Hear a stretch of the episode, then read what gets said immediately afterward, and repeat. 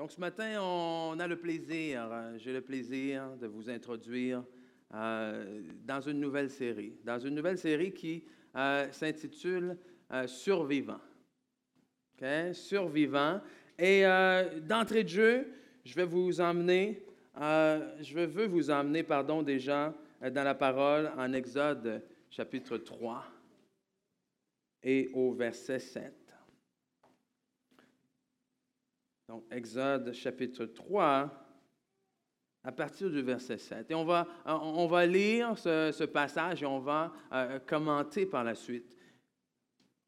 Donc, Exode chapitre 3 au verset 7 nous dit, L'Éternel dit, J'ai vu la souffrance de mon peuple qui est en Égypte, et j'ai entendu les cris que lui font pousser ses oppresseurs, car je connais ses douleurs. Je suis descendu pour le délivrer de la main des Égyptiens, pardon, et pour le faire monter de ce pays dans un, dans un bon et vaste pays, dans un pays où coule le lait et le miel, dans les lieux qu'habitent les Cananéens, les Étiens, les Amoréens, les Phérésiens, les Éviens et les Jébusiens. Voici, les cris d'Israël sont venus jusqu'à moi, et j'ai vu l'oppression que leur font souffrir les Égyptiens. Maintenant, va, je t'enverrai auprès de Pharaon et tu feras sortir d'Égypte mon peuple, les enfants d'Israël. Euh, ici, c'est Dieu qui s'adresse à, Moïse sous la forme d'un buisson ardent, un buisson qui, euh, brûle sans pour, autant se consumer, euh, la parole de Dieu nous dit. Et on a le peuple d'Israël ici qui a été euh, emmené là, hein, euh, via, bon, si on recule un peu, euh, avec Joseph. Et, le peuple d'Israël est là, habite en Égypte. Et pendant plusieurs années, le peuple se multiplie. Le peuple devient de plus en plus nombreux, le peuple devient de plus en plus fort. Et là, le Pharaon, le roi d'Égypte, voit tout ça voit un peuple qui n'est pas le sien, qui habite sur son territoire, mais qui devient plus grand et qui devient plus nombreux et qui devient plus fort. Donc le roi panique. Donc il se dit, si ça continue comme ça, ils vont devenir plus grands, plus forts que nous. Si ça continue comme ça, ils vont, ils vont s'allier avec euh, euh, nos ennemis. Il n'y a rien qui va pouvoir les empêcher de prendre le dessus sur nous. Donc qu'est-ce qu'on va faire? On va les empêcher de grandir. Et c'est alors qu'ils ont décidé de les mettre sous esclavage. Mais la Bible nous dit que plus il les persécutait, plus il croissait. Plus ils devenaient nombreux, plus ils devenaient forts. Donc à ce moment-là, ça a été quoi? Ça a été pris la décision directement de dire, écoute, lorsque les femmes hébreux vont, vont, vont, vont accoucher, pardon, vont amener un enfant à terme, si c'est un garçon, tu es là. Hein? Si c'est un garçon, enlevez-lui la vie. Et c'est ce qui est arrivé, pardon, lorsque Moïse est venu au monde. Mais par la main de Dieu, il a été protégé. Il a été mis euh, dans un panier, déposé sur le fleuve et récupéré par euh, la fille de Pharaon. Et l'a élevé comme son propre fils. Amen. Mais un jour, hein, alors que Moïse se, promène sur les chantiers, voit les, esclaves, voit les Égyptiens, euh, il voit un de ses frères hébreux qui est en train de se faire euh, battre et, il, se bat avec un Égyptien et ça amène, cette bataille-là amène, entraîne la mort de cet Égyptien-là. Et Moïse panique, se fuit dans le désert et c'est là où est-ce que, dans le désert, il rencontre Dieu qui lui révèle son identité, qui lui révèle son plan pour sa vie.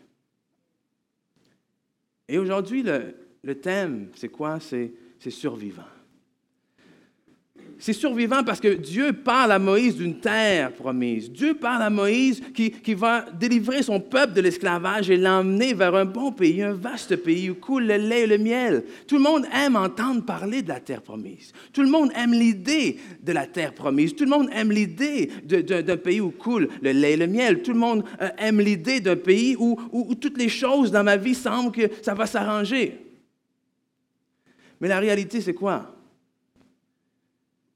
C'est qu'avant de goûter à la terre promise, il va falloir survivre au désert. Parce que c'est justement dans le désert que la majorité des gens meurent. C'est dans le désert que la majorité des rêves meurent. C'est dans le désert que les espoirs meurent. C'est dans le désert que, que, nos pensées, que, que, les plans de Dieu dans la vie des gens, c'est dans le désert qu'on meurt. OK? Mais si on n'arrive pas à survivre au désert, mes amis, vous n'arriverez pas à survivre à la terre promise non plus. Hein? Je ne comprends pas là. Parce qu'on a dans l'idée que dans la terre promise, c'est plus facile que dans le désert. Mais qu'est-ce qui s'est passé avec les enfants d'Israël? Juste un exemple dans le désert, pendant toute leur traversée du désert, pas besoin de t'inquiéter, même s'ils l'ont fait, de ce que tu vas manger. Tu te lèves le matin, la nourriture, elle est là, surnaturellement. Les oiseaux tombent, arrivent surnaturellement. L'eau sort surnaturellement du rocher. La manne, elle est là. La Bible nous dit qu'à l'instant même où ils ont franchi la terre promise, la manne a cessé. Donc, dans le désert, tu te plains parce que tu es nourri surnaturellement. Ça va être quoi le jour où qu'il va falloir que tu travailles toi-même pour labourer ta propre terre? OK? On pense que dans la terre promise, tout va être. Tout va être beau, tout est fini, tout est plus facile. On pense que la belle vie, tout le monde veut être champion du monde. On pense que le jour où tu deviens champion du monde, tu t'assois. J'ai battu tous mes adversaires, c'est moi le champion maintenant, je m'assois. Pendant que tu n'es pas champion, pendant qu'il n'y a personne qui te connaît, pendant que tu vises le top, tu t'entraînes. À tous les jours, tu vas au gym. À tous les jours, tu dis non. À tous les jours, tu fais des sacrifices. Pourquoi? Parce que tu as un seul but, c'est de devenir champion du monde. Mais le jour où est-ce que tu deviens champion du monde, est-ce que tu penses que c'est là que tu t'assois?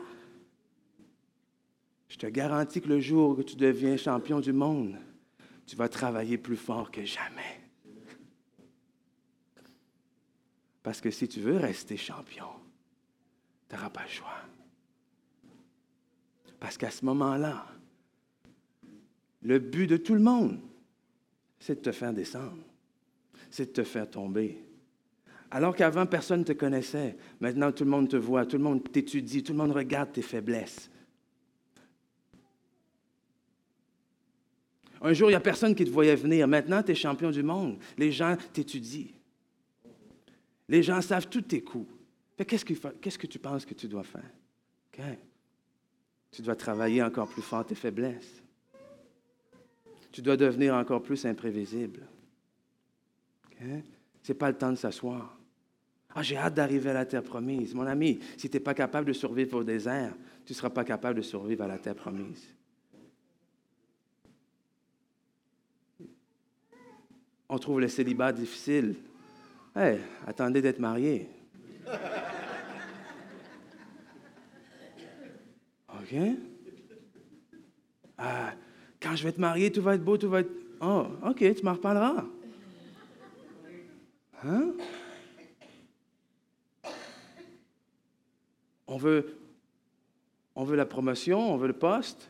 OK. Mais on n'est pas capable d'arriver à l'heure au travail. On veut la promotion, on veut le poste, parce que quand je vais être boss, c'est moi qui vais gérer. Oui, mais attends le jour où il va falloir que tu gères des employés comme toi. OK? On veut devenir riche, on veut l'argent, mais on n'est pas capable de gérer 10 dollars. Attends le jour quand tu vas en avoir 10 000. Si tu n'es pas capable de survivre au désert, tu ne survivras pas à la terre promise on veut les bénédictions, mais Dieu ne peut pas te donner les bénédictions parce que s'il te donne les bénédictions avant que tu sois prêt, ces bénédictions-là qui sont supposées te faire bénir, justement, c'est ces mêmes bénédictions-là qui vont t'amener à ta perte. Parce que tu n'as pas encore le dos assez solide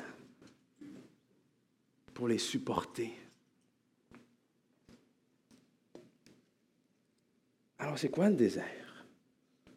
Le désert n'est pas à confondre avec la sécheresse. La sécheresse, c'est quoi? La sécheresse, c'est un moment où est-ce que, justement, il n'y a, pas de source, il n'y a pas de vie, il n'y a rien qui pousse. Tout semble pénible. Mais le désert, ce n'est pas ça. Parce que le problème dans le désert, c'est quoi? c'est c'est qu'il y a beaucoup de choses qui bougent, justement. Mais on ne le voit pas nécessairement. Le désert, j'appelle ça, c'est un peu la période du tapis roulant. Tu sais, sur un tapis roulant, tu fais beaucoup de kilomètres, tu fais beaucoup de distance, mais quand tu as terminé, tu es encore à la même place. Le désert, c'est une période où, tu as l'impression que tu en fais beaucoup, et pourtant ça t'amène nulle part, on dirait.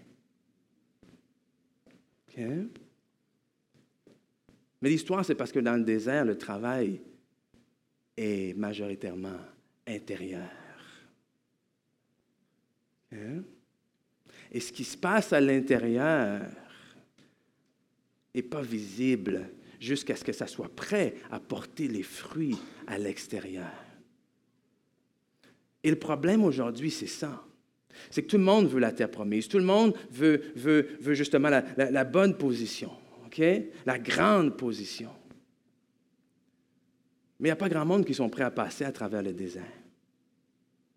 Il n'y a pas grand monde qui sont prêts à, faire ces sacrifices-là. Ce n'est pas comme aujourd'hui, la terre promise, ça ne s'achète pas par crédit. Aujourd'hui, tu veux quelque chose? Un peu de, paiement égaux, X, X mois ou peu importe. Tu n'as plus besoin de travailler tant pour avoir ce que tu veux. Mais la terre promise, ça ne s'achète pas comme ça par crédit. Tu dois le gagner. Ou plutôt, tu dois le travailler. Tu dois traverser ce désert-là. Et la réalité, c'est que le désert, euh, il est nécessaire. Arrêtons de penser que le désert, ce n'est pas bon. Parce que dans l'histoire, quand on pense au désert, on pense à, tous ceux qui sont morts dans le désert. Et on dit, je ne veux pas être dans le désert. Mais, mais le désert est une bonne place. Le désert est nécessaire. Parce que qu'est-ce que ça fait le désert? Deutéronome 8, versets 1 et 2. Deutéronome chapitre 8, versets 1 et 2, vous respecterez et vous mettrez en pratique tous les commandements que je vous prescris aujourd'hui afin de vivre, de devenir nombreux et d'entrer en possession du pays que l'Éternel a juré de donner à vos ancêtres. Souviens-toi de tout le chemin que l'Éternel, ton Dieu, t'a fait, faire pendant, pendant ces 40 années dans le désert. Il voulait t'humilier, te mettre à l'épreuve pour connaître quoi? Ah, les dispositions de ton cœur, et savoir si tu respecterais ou non ces commandements. Dans le désert, Dieu nous raffine. Hein? Dans le désert, Dieu veut savoir de quoi est-ce qu'on est fait. Dans le désert, Dieu veut savoir est-ce que tu es capable de me louer aussi fort quand ton compte de banque est plein que quand il t'en manque.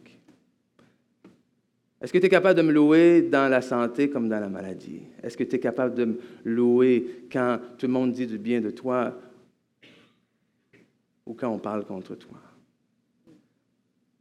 Dans le désert, Dieu veut savoir, est-ce que c'est est -ce moi euh, que tu recherches ou, c'est le lait et le miel que tu veux? Dans le désert, Dieu veut travailler ces mauvaises attitudes, ces fausses mentalités. Parce que si tu rentres dans la terre promise avec la même mentalité, qu'est-ce que ça va te donner de bon? Dans le désert, Dieu veut te révéler qui tu es. Et veut nous révéler qui il est également. Parce que quand tu es en plein milieu du désert et que tu te demandes où est-ce que je vais trouver la nourriture et que la nourriture sort le matin sans que tu aies eu rien à faire, tu reconnais que Dieu est ma source, que Dieu est celui qui pourvoit. Donc ceux qui sont morts dans le désert, c'est parce qu'ils ne sont pas arrivés à reconnaître ça. Parce que si tu ne reconnais pas dans le désert que Dieu est ta source, le jour où tu vas être dans l'abondance, qu'est-ce que tu vas faire? C'est moi, c'est mes mains, c'est mon talent, c'est mes dons, c'est mon intelligence. C'est moi qui ai eu tout ça. Le désert est nécessaire. Certains veulent le ministère, certains, veulent être en avant, ah, mais pas prêts à faire les sacrifices. Pas prêts à passer par le désert. Pas prêt à être d'abord un simple serviteur. Et le désert, ce n'est pas voué nécessairement à nous faire mourir, vous savez. Il y a une façon de sortir du désert avec style. Non, pour de vrai. Tu peux sortir du désert avec style. Vous savez comment on sort du désert avec style? Luc 4, versets 14 et 15. Parce que quand je dis le mot survivre, ça ne signifie pas nécessairement que tu sors du désert en, rampant, en crachant du sable, en sortant tout le sable qu'il y avait. Euh, non. Vous vous souvenez, il y a quelqu'un d'autre qui a passé par le désert? Jésus a été tenté par le diable dans le désert. Il a été mis à l'épreuve dans le désert. On a questionné son identité dans le désert. On a questionné son pouvoir, sa capacité dans le désert. Mais Jésus est sorti comment du désert? Jésus, revêtu de la puissance de l'Esprit, retourna en Galilée et sa réputation gagna toute la région. Revêtu de la puissance de l'Esprit. Et si vous sortez du désert revêtu de la puissance de l'Esprit, je vous garantis que votre réputation va vous précéder. Je vous garantis que les gens vont vouloir savoir comment vous êtes sorti de là. Je vous garantis que les gens vont vouloir savoir comment qu'est-ce qui était supposé te tuer t'a rendu plus fort. Les gens veulent savoir comment est-ce que ça se fait qu'il n'y a personne qui te donnait une chance, puis maintenant tu es sorti de ce désert-là. Tu n'es pas sorti en rampant, tu n'es pas sorti en pleurant, mais tu es sorti revêtu de la puissance de l'Esprit. Parce que c'est ça que les gens veulent voir. Les gens veulent voir, est-ce qu'il y a des gens qui ont survécu? Est-ce qu'il y a des gens qui sont devenus plus forts? Parce que s'il n'y a personne qui a survécu, je vais rester en Égypte. Et il y a beaucoup de gens qui restent en Égypte justement à cause de ça. Parce que...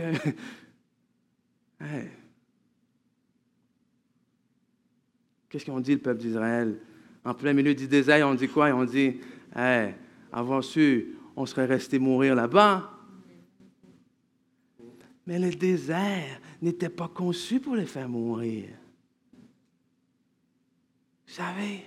Et c'est là que dans nos vies, euh, Dieu nous appelle, hein, comme le peuple d'Israël, Dieu entend nos cris, il voit nos pleurs, il voit notre souffrance et Dieu nous dit, voici, je te sors d'Égypte, voici, j'ai un pays pour toi où est le lait euh, et le miel. Et là, on dit, Alléluia, merci Seigneur, tu as entendu mes cris. Et là, Seigneur nous dit, passe par ici. Et tu fais comme, ah, pourquoi?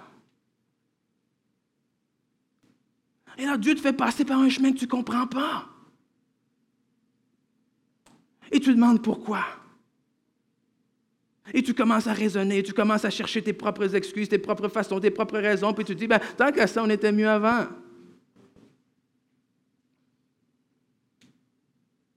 Dieu dit, euh, oh, la bâtisse est vendue, on déménage, tout le monde dit Alléluia. Et après, on dit, on va aller au cinéma. Oh. Pourquoi? Tant qu'à on était mieux avant. Non, c'est pas vrai. C'est pas vrai. On a la mémoire courte dans ce temps-là. Hein? on a la mémoire courte.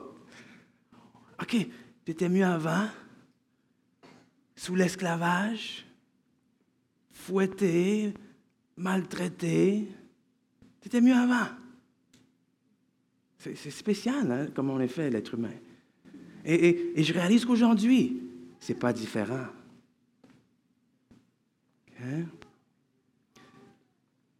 Des fois, les gens n'osent pas. Osent pas traverser le désert. Osent pas courir vers leur plus grand rêve leur plus grand but, leurs plus grands objectifs. Ah, il y avait des statistiques qui démontraient que plus de 80% des gens font des travaux qu'ils détestent. Pas que c'est pas si pire, non, qu'ils détestent. Hein? Mais moi, je me dis, c'est peut-être simple, mais je me dis, pourquoi tu ne fais pas d'autre chose? Et, là vient toutes sortes d'excuses, et je le sais. Oui, mais je n'ai pas le choix. Oui, mais il faut que je nourrisse ma famille. Oui, mais il faut que... Je le sais tout ça. J'ai eu des périodes dans ma vie où j'ai fait des emplois que j'aimais pas, et le Seigneur m'a dit, tu restes là en attendant qu'il y ait d'autres choses. Et je l'ai fait avec fidélité.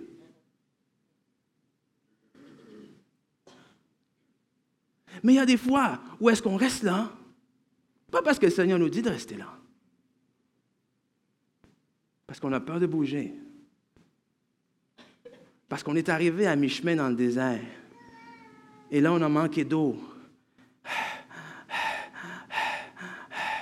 J'étais pas bien, mais là tu manques d'eau. La seule chose à laquelle tu penses, c'est de l'eau. Et où est-ce qu'il y avait de l'eau? Il y en avait là-bas de l'eau. Tu penses à rien d'autre que de l'eau. Quand tu as faim, tu penses juste à manger. Vous savez des choses qu'on mange quand on a faim, Tu sais, quand tu arrives chez toi et que tu as juste faim, et qu'il n'y a rien de prêt, et que ça ne tente pas de préparer à manger, que, ah, mais que tu as faim, il faut que tu manges là maintenant, on mange les choses les plus dégueulasses. N'est-ce pas? Je suis la seule personne qui fait ça? Oui, ah, OK tu, mixes euh, euh, une moitié de botte de céréales. Après, ah, il reste une cuisse de poulet, je vais manger un bout de cuisse de poulet. Après, hmm, t'as faim. Tu ne regardes pas les calories, tu ne regardes pas les nutriments, tu ne regardes pas le groupe alimentaire. Écoute, j'ai faim. Et pareillement, quand on est dans le désert, on est confronté à la faim, on est confronté à la soif et tout ça. Tout ce qu'on voit, c'est notre problème, notre désir, notre faim, notre soif. Et dans notre cerveau, ça fait un plus un. Tu as soif, je sais où il y a de l'eau. Il y en avait là-bas. Tu sais. En deux coups de fouet, là, tu pouvais prendre une petite gorgée. Mais les, deux coups de fouet, on dirait qu'ils ont disparu. Et tout ce que tu te vois, c'est Ah, de l'eau. OK? Le désert est nécessaire. Le désert est bon. Le désert aiguise notre foi. Le désert aiguise notre confiance en Dieu. Parce que qui a besoin de Dieu entre vous et moi si on est capable de tout faire nous-mêmes, justement? Et c'est comme ça que les gens abordent leur vie. Trop de gens abordent leur vie. Hey, je suis capable. Donc, pendant cette série-là, je veux voir avec vous comment survivre au désert. Comment sortir de votre désert rempli du Saint-Esprit. Pas à, terre et, peut-être vous allez avoir des larmes, mais ça va être des larmes de joie. Ça va être des larmes de, qui vont regarder tout ce que vous avez traversé, puis tu vas dire, waouh, waouh, j'avais jamais cru j'avais réussi à faire ça. Je ne croyais pas que moi, euh, euh, personne sans éducation, je ne pensais pas que moi, avec euh, mon arrière-plan, je ne pensais pas que moi, dans la famille dans laquelle j'ai été élevé, je ne pensais pas que moi, qu'il n'y a personne à qui a donné une chance, je ne pensais pas que moi, après toutes les fautes que j'ai faites dans ma vie, je ne pensais pas que moi, je serais ici maintenant à me tenir dans la terre promise à goûter au lait, au miel que Dieu a prévu pour moi. Je suis qui, moi? Vous êtes tout pour Dieu. Et, il a une terre promise pour chacun d'entre nous. Et la foi dans laquelle nous avons besoin de vivre, mes amis, c'est une foi qui fait confiance que Dieu nous amène, à, Dieu a emmené Jésus dans le désert. Dieu a sorti le peuple d'Israël d'Égypte par la mer et les a fait passer par le désert. OK? Peut-être qu'il y a quelque chose de bon dans le désert, après tout. Oui, il va y avoir des tentations dans le désert. Quand on vit un manque, de la souffrance, peu importe, on est tenté. On est tenté de louer Dieu, on est tenté de maudire Dieu. Parce qu'à la fin de la journée, ça se résume à ça. OK? C'est ça. Je suis tenté de dire oui, je crois en Dieu. Je suis tenté de dire oh Dieu, où est-ce que tu es? C'est ça. Et Dieu veut te fortifier. Parce qu'il faut comprendre quelque chose. C'est comme à l'école, OK? Si tu demandes à un enfant de première année de faire de l'algèbre, OK? Tu vas le décourager pour le reste de son parcours scolaire. Mais tout ce qu'il apprend en première, en deuxième, en troisième, et, ainsi de suite, toutes ces notions-là vont le permettre un jour d'être capable de faire de l'algèbre. Est-ce qu'en première année, il, il, a le potentiel? Est-ce que, écoute, il n'est pas rendu là. Il faut accepter des fois dans vos vies que vous n'êtes pas rendu où est-ce que vous aimeriez aller. Est-ce que c'est mal? Non. Vous n'êtes pas rendu là. Pourquoi? Parce que vous n'avez pas encore ce qu'il faut pour tenir.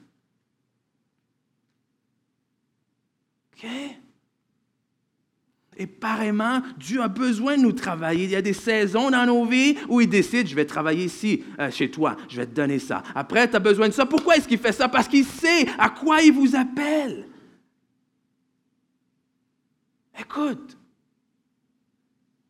pourquoi est-ce qu'il a envoyé, euh, pourquoi est-ce que David s'est retrouvé devant le lion? Pourquoi est-ce que David s'est retrouvé devant l'ours? Pour le préparer un jour à faire face au géant, parce que dans sa tête, il a dit, ouais, c'est vrai, j'ai vu dans mon désert, Amen, que Dieu était là avec moi avec l'ours, Dieu était là avec moi avec le lion. Est-ce qu'il y a quelque chose de différent avec ce géant-là? Et c'est exactement le même raisonnement que Dieu veut qu'on aille dans notre vie. Mais un jour, ça se peut qu'il y ait un ours qui arrive dans votre vie. Là. Un jour, ça se peut qu'il y ait un lion qui se présente. Parce que je vous garantis qu'un jour, il y a un géant qui va cogner. OK? Mais Dieu veut faire de nous des tueurs de géants.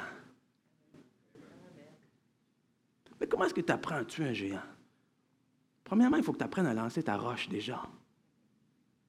Parce que si tu n'es déjà pas capable de lancer ta roche sur une petite canne en conserve, Bonne chance pour tuer un géant. Dieu nous enseigne. C'est pour dire quoi? C'est que Dieu nous amène, Dieu nous entraîne, Dieu nous pratique. Ah, le, jour où tu décides, moi je veux devenir boxeur, un coach intelligent va dire, ah, OK, il ne va pas dire, viens, viens, voici, c'est lui le champion, on va voir si, si tu as ce qu'il faut. Va te battre contre le champion. De toute façon, tu n'as même pas le droit. OK? Donc, la première chose, que, je ris parce que la première chose qu'il vous faut pour être capable de survivre au désert, si vous ne voulez pas mourir dans le désert, la première chose que vous devrez faire, c'est de mourir.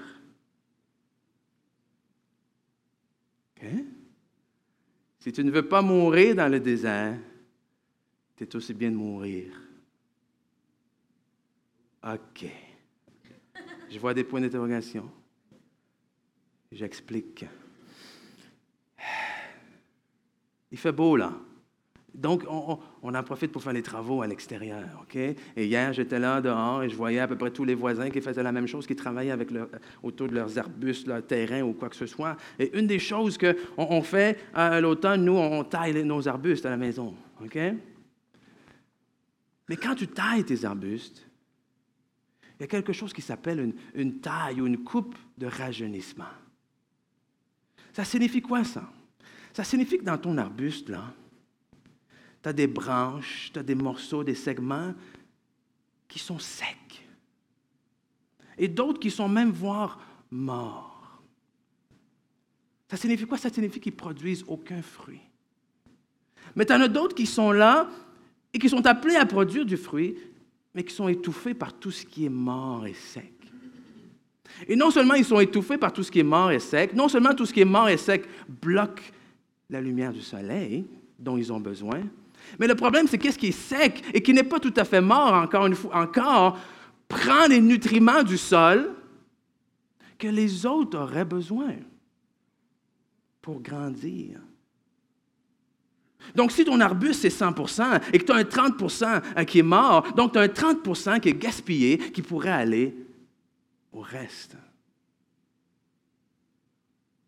Donc, ce qui arrive, c'est que si tu ne fais pas cette taille, cette coupe de rajeunissement, ce qui est appelé à grandir et à fleurir va être étouffé et éventuellement mourir.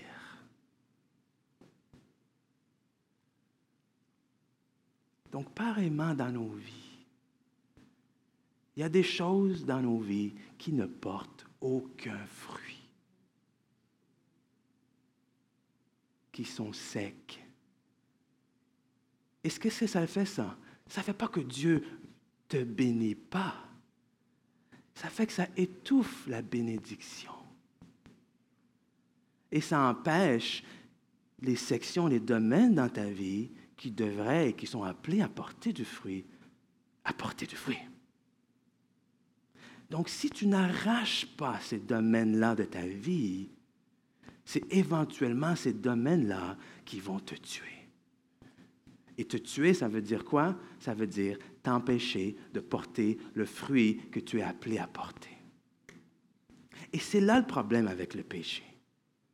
Où est-ce que Dieu nous pardonne? Mais si c'est là, qu'est-ce que ça fait? Ça étouffe. Et ça draine l'énergie, la bénédiction que les autres parties sont supposées d'avoir en toi. Donc, pour faire ça plus clair,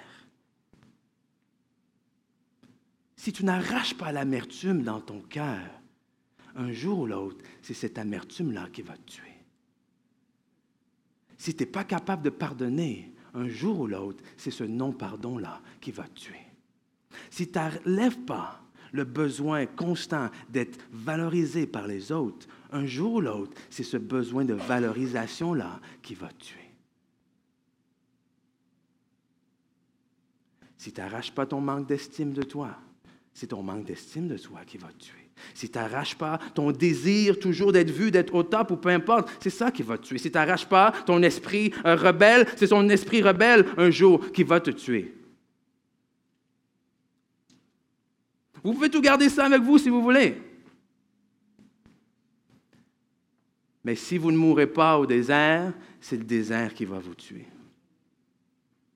La Bible nous dit quoi? La Bible nous dit que euh, Jésus est mort au péché. Et parce qu'il est mort au péché, le péché n'avait plus d'emprise sur lui.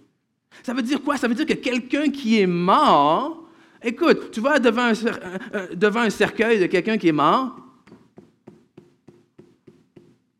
hmm, tu le picasses, picasses le temps que tu veux. Il ne bougera pas. Mais si je vais voir Gino, OK? Ah, ça n'a pas été très long, voyez? Arracha. si tu n'arraches pas ton manque de maîtrise de soi, ça peut être très long, tu non, là? Un jour ou l'autre, c'est ça qui va te tuer. Mais quelqu'un qui est mort, dis-moi ce que tu veux, là. Qu'est-ce que tu veux que ça me fasse? T'es pas capable, t'es bon en rien. Hein? Qu'est-ce que tu dis? Ah, OK. Ah, j'ai d'autres choses à faire. Mais le problème, c'est que si on ne meurt pas à ça, on met de l'énergie là-dedans qu'on devrait mettre ailleurs. Hein? Donc, si tu ne fais pas mourir ta chair, bref, dans le désert, c'est éventuellement ça qui va te faire mourir. Si tu veux goûter à la puissance de la résurrection, il faut que tu meurs avant. Tu ne peux pas ressusciter si tu ne meurs pas. Tu veux goûter à la puissance de l'Esprit? Tu veux sortir revêtu de l'Esprit? Tu dois mourir. Tu veux survivre à ton mariage? Il faut que tu décides de mourir. Faut que tu décides que ce n'est pas toi la personne la plus importante dans ton couple.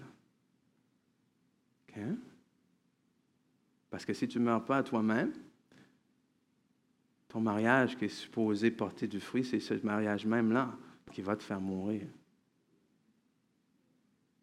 Et pourtant, ce n'est pas, pas fait pour ça. C'est fait pour faire mourir ce qui a pas, ce qui, pardon, c'est fait pour faire mourir ce qui n'a pas sa place dans la terre promise.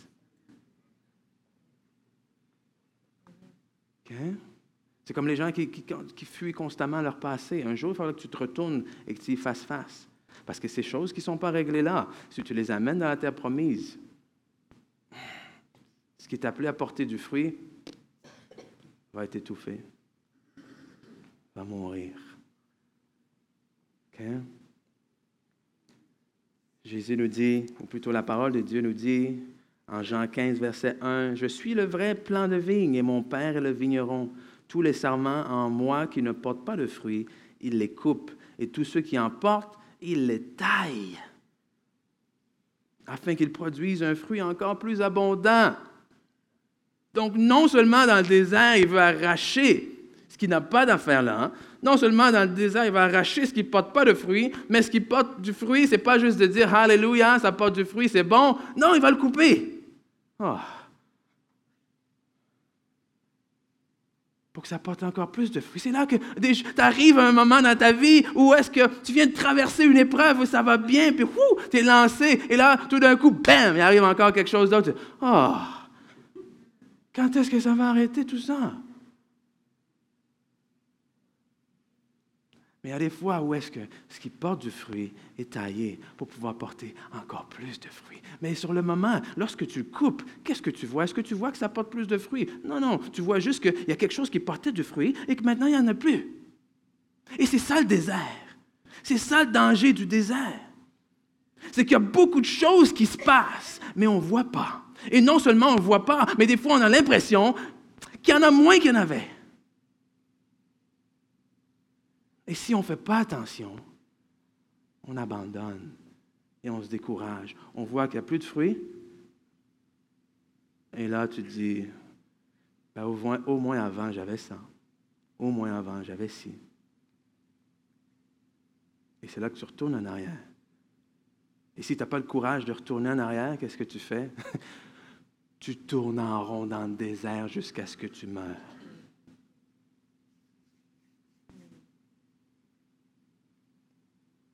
Et la Bible nous dit quoi? Et, la, réalité, c'est que euh, apparemment, OK, il y, a des, sources qui ne sont pas toujours euh, exactes ou qui ne disent pas toujours la même chose, mais euh, apparemment que cette traversée-là dans le désert, géographiquement parlant, d'un point à l'autre. S'ils, avaient, s'ils étaient allés tout droit, ils avaient tout simplement suivi. Apparemment cette traversée-là se faisait entre quelque chose entre 11 euh, et 14 jours. On, va exagérer, on va dire deux semaines, là, mais je pense que c'est à peu près 11 jours, OK? 11 jours. 40 ans. 11 jours.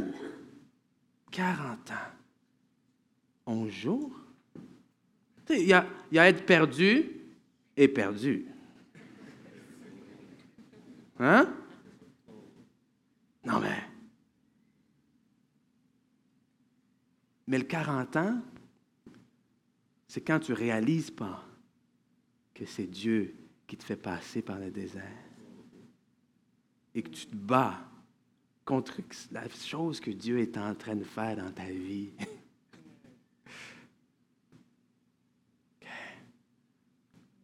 Et et moi, je me dis une chose que j'ai dit à, à Gino ce matin, que j'ai dit à plein d'autres personnes, que je me dis souvent, je me dis, à la fin de la journée,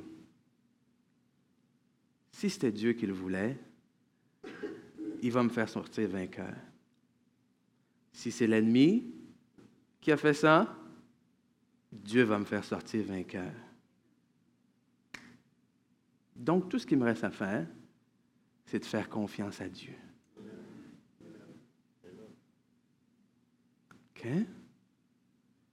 Euh, parce que des fois, on veut savoir, est-ce que c'est, Dieu qui m'amène dans le désert ou c'est l'ennemi qui crée une sécheresse dans ma vie? Hmm, bonne question, n'est-ce pas? Tu continues d'avancer. Tu continues d'avancer, à croire que peu importe c'est qui, tu vas ressortir de là revêtu de la puissance de l'Esprit.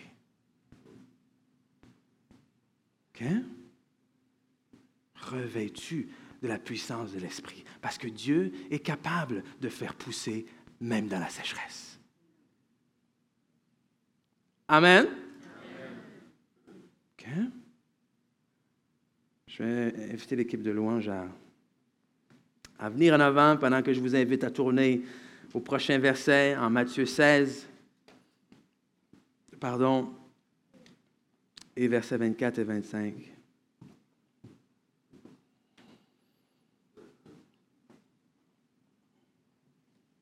Est-ce qu'il y a quelqu'un que ça, a interpellé quelqu'un ce matin? Um, je vais le redire, le désert, c'est une bonne chose. Le désert, ce n'est pas facile. c'est loin d'être facile. Ce n'est pas facile pour notre chair. C'est pas facile pour notre ego. C'est pas facile des fois pour notre... Euh, euh je vais dire ça, ego, je pense.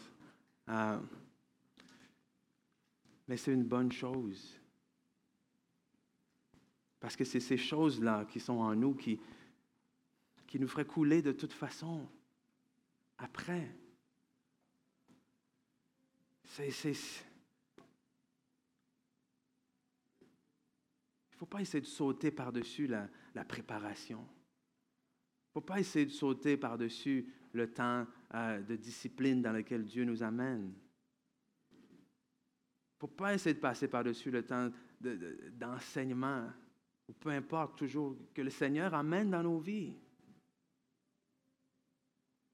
C'est d'être patient, confiant et de croire que, si c'est lui qui m'a amené dans le désert, c'est lui qui va m'en sortir. Si c'est lui qui, va, qui m'a amené dans le désert, c'est lui qui va me donner ce que j'ai besoin. Et c'est ce qu'il a fait pendant 40 années. Il les a nourris, il leur a donné tout ce dont ils avaient besoin. Rappelez-vous ça ce matin, même si vous êtes dans le désert, Dieu est là, prêt à pourvoir pour tout ce dont vous avez besoin.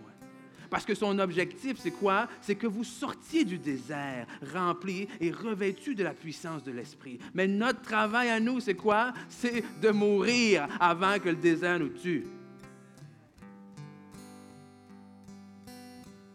Parce que vous savez comme moi, écoute, si tu as un adversaire et tu sais où est et tu sais qu'il a une faiblesse, si tu es dans le ring avec quelqu'un et tu sais qu'il y, a une faiblesse ici à la côte ou quelque chose, je peux, t'assurer que c'est là que tu vas frapper. Que si nous avons des faiblesses dans nos vies, ah, c'est là que l'ennemi vient nous chercher. Et des fois, nous, on ne le voit pas même, on ne le sait pas. On s'en rend pas compte. Je me rappelle d'une fois où que j'ai assisté à, une réunion et quelqu'un, à la fin, m'a donné une parole et j'ai fait... Parce que la personne me disait, oh, fais attention à telle chose, telle chose. Dieu dit, il va falloir que tu travailles telle chose dans ta vie, dans ton cœur, telle attitude. J'ai fait, voyons. Déjà là, ça te donne une bonne réponse, tu sais. De quoi tu parles? Et après, c'est un peu comme, ouh, OK. Quand, dit, quand Dieu dit je vous ai humilié, ah, quand ça commence à, te sauter au, au visage toi-même, qu'il y a une situation qui arrive et que là, tu réagis de cette façon-là, et que là, bing, bing, bing, il y a cette parole-là qui te revient dans l'esprit, tu fais Oh, oh, c'est ça que tu voulais dire. Parce que Dieu dit oui. Parce que si tu gardes ça en toi,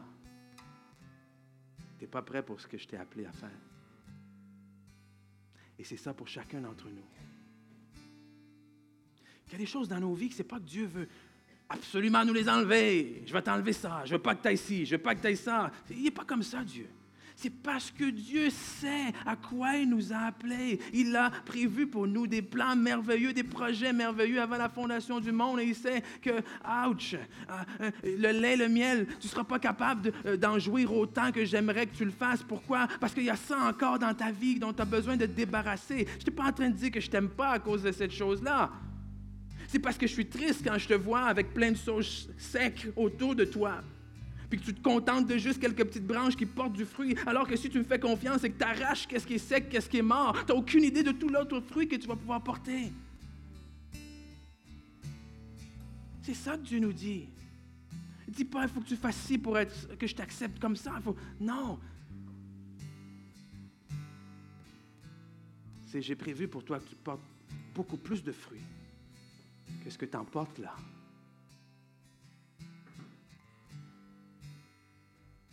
Et en tant qu'Église, mes amis, je crois que c'est important que je vous dise aussi qu'on passe par le désert. Que le cinéma n'est pas notre terre promise. OK? Je vais vous dire ça là. Le cinéma n'est pas notre terre promise. C'est pas en arrivant au cinéma que, wouh! Parce que je veux pas que vous soyez déçus là. Je veux pas que vous soyez déçus, que vous pensiez que, ouais, ouais, ouais, tout va changer, tout quoi, je sais pas, tout ce que toi tu penses, tout ce que toi tu penses, tout ce que toi tu penses, tout ce que toi tu penses, ça fait beaucoup de choses, hein? OK? Ah, euh, non, c'est pas notre terre promise. C'est pas la terre promise, mais, mais on avance, on continue. Ça fait partie de notre traversée du désert. Et la réalité, c'est que si on veut sortir de là vivant, en tant qu'Église, il va falloir mourir. Il y a certaines traditions humaines qu'on ne peut pas transporter avec nous dans la terre promise. Il y a certaines mentalités qui devront mourir. Il va falloir mourir au on a toujours fait ça comme ça. Et il va falloir mourir au on n'a jamais fait ça comme ça. Parce que si on reste accroché à on a toujours fait ça comme ça, on va mourir dans la terre promise. On va être là rempli de lait et de miel, puis on ne sera même pas capable de. On va dire oui, il y a du lait, du miel. Ouais, mais tu sais, le lait en Égypte n'était pas pareil, c'était du 2 là, c'était du 3,25, tu sais.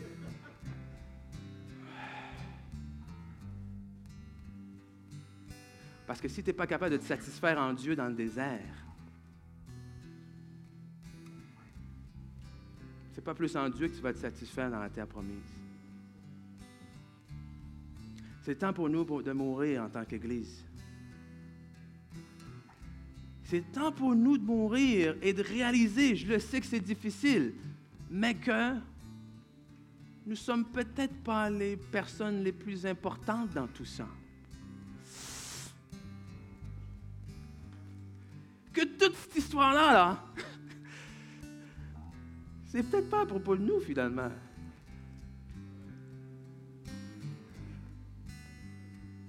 Hein? Il va falloir mourir à, protéger ce que, ce que nous, on a. Parce que on, a, on a tous des habitudes. On est tous confortables, on aime ça. Il va falloir que vous soyez prêts à vous trouver une nouvelle chaise préférée. Là.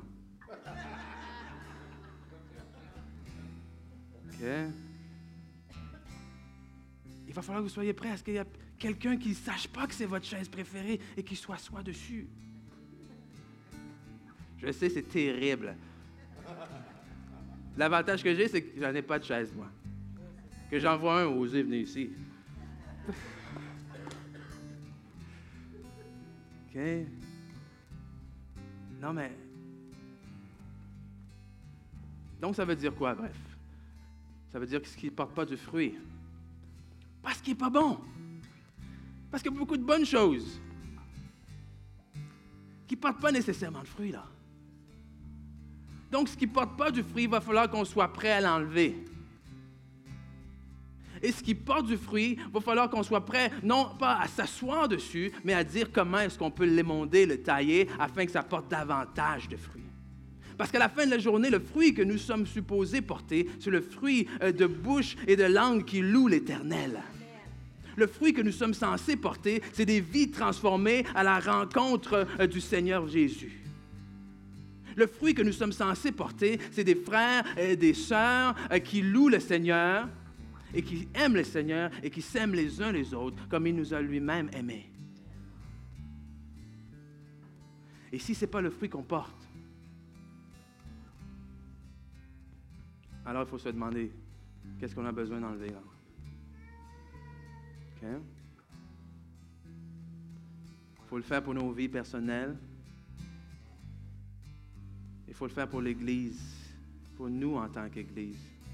Et je le sais, moi-même, il y a des choses que Dieu est en train de travailler euh, euh, euh, dans ma vie par rapport à ma vie personnelle et par rapport à ma façon de, de, voir l'Église également, par rapport à la façon dont on a toujours fait les choses. Et c'est facile de faire quelque chose parce que tu l'as toujours fait, n'est-ce pas? C'est facile. Et, c'est facile et c'est sécure jusqu'au jour où tu te poses la question, oui, mais quand si la seule réponse que tu as à la fin, c'est parce qu'on a toujours fait ça comme ça, Recule un peu. OK?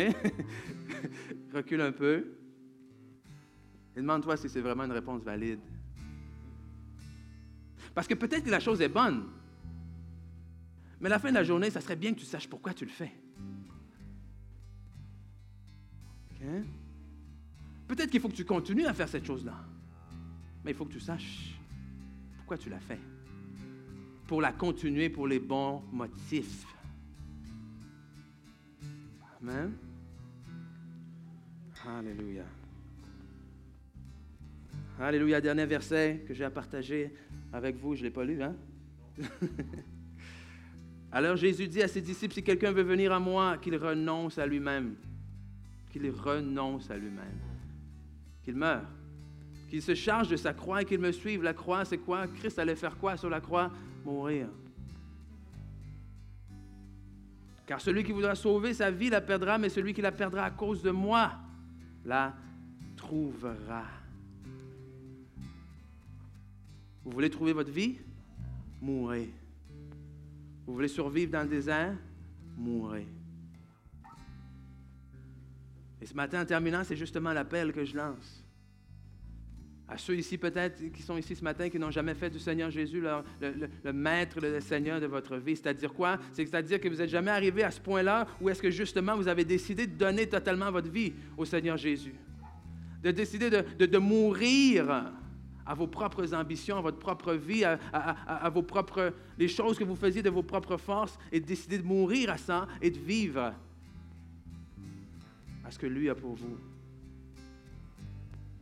Donc, s'il y a quelqu'un ce matin, je vais vous donner l'occasion de dire oui, de dire oui au Seigneur Jésus, de, mourir spirituellement à votre propre vie et, et, de renaître avec lui, comme la Bible nous dit.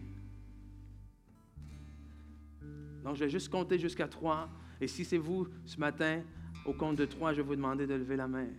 De lever la main en disant oui, oui, je, oui, oui, je veux ça. Et oui, je veux, j'aimerais prier, j'aimerais prier avec vous à ce moment-là. Donc, un, deux, trois. Est-ce qu'il y a quelqu'un ce matin? Juste lever la main si c'est vous? Juste lever la main si c'est vous. Juste dire, ouais, pour la, c'est vrai, c'est vrai, j'avais jamais vu la vie comme ça. Amen, amen. Gloire à Dieu. Alléluia, alléluia. On a une personne là. Est-ce qu'il y a quelqu'un d'autre qui, veut dire pour la première fois? Et, et, c'est ça l'histoire. Dans le désert, on entre dans le désert, on ne sait pas ce qui se passe à l'autre bout là. Nous, dans notre mentalité, on veut voir avant d'entrer. Dis-moi ce que ça va me rapporter, puis après je te dirai euh, si je veux investir ou non. Le Seigneur Jésus dit, suis-moi, c'est tout. Alléluia, je vais vous inviter à, vous lever avec moi. On va terminer en priant. Si vous voulez bien venir avec moi, madame, s'il vous plaît. Est-ce qu'on peut euh, l'accompagner? Amen. Amen. Votre nom, c'est? Donc, je vous invite, si vous voulez bien, à vous joindre avec moi et Joanne ce matin pour, euh, pour faire cette prière. Pour faire cette prière, parce que je pense que même si on l'a déjà fait, la majorité d'entre nous, c'est toujours bon de, de, se reconsacrer. Amen. De remourir. On meurt jamais assez souvent. À tous les jours. Porter notre croix, qu'il porte sa croix à tous les jours. C'est ça, là. À tous les jours, on meurt un peu plus à, nous-mêmes et on, on laisse Christ briller davantage en nous. C'est ça, la vie chrétienne. Alléluia. Donc, on va prier ensemble ce matin, on va prier ceci. Seigneur Jésus, je te remercie que tu es allé à la croix pour moi, que tu es mort pour moi, pour me donner une vie nouvelle. pour me donner une vie nouvelle. Et aujourd'hui, je prends la décision à mon tour de mourir pour toi et de recevoir cette vie éternelle. Seigneur, euh, euh, euh, émonde-moi. Aide-moi à arracher les choses en moi qui ne portent pas de fruits. Et merci, Seigneur, que les choses que tu appelles à porter du fruit, quelque chose que tu appelles à porter du fruit, que tu les tailles que tu les tailles, afin qu'elle apporte encore davantage. afin qu'elle apporte encore davantage. Merci pour ton amour, Merci pour ton amour, ta miséricorde ta miséricorde et ta fidélité. et ta fidélité. Dans le nom de Jésus. Amen.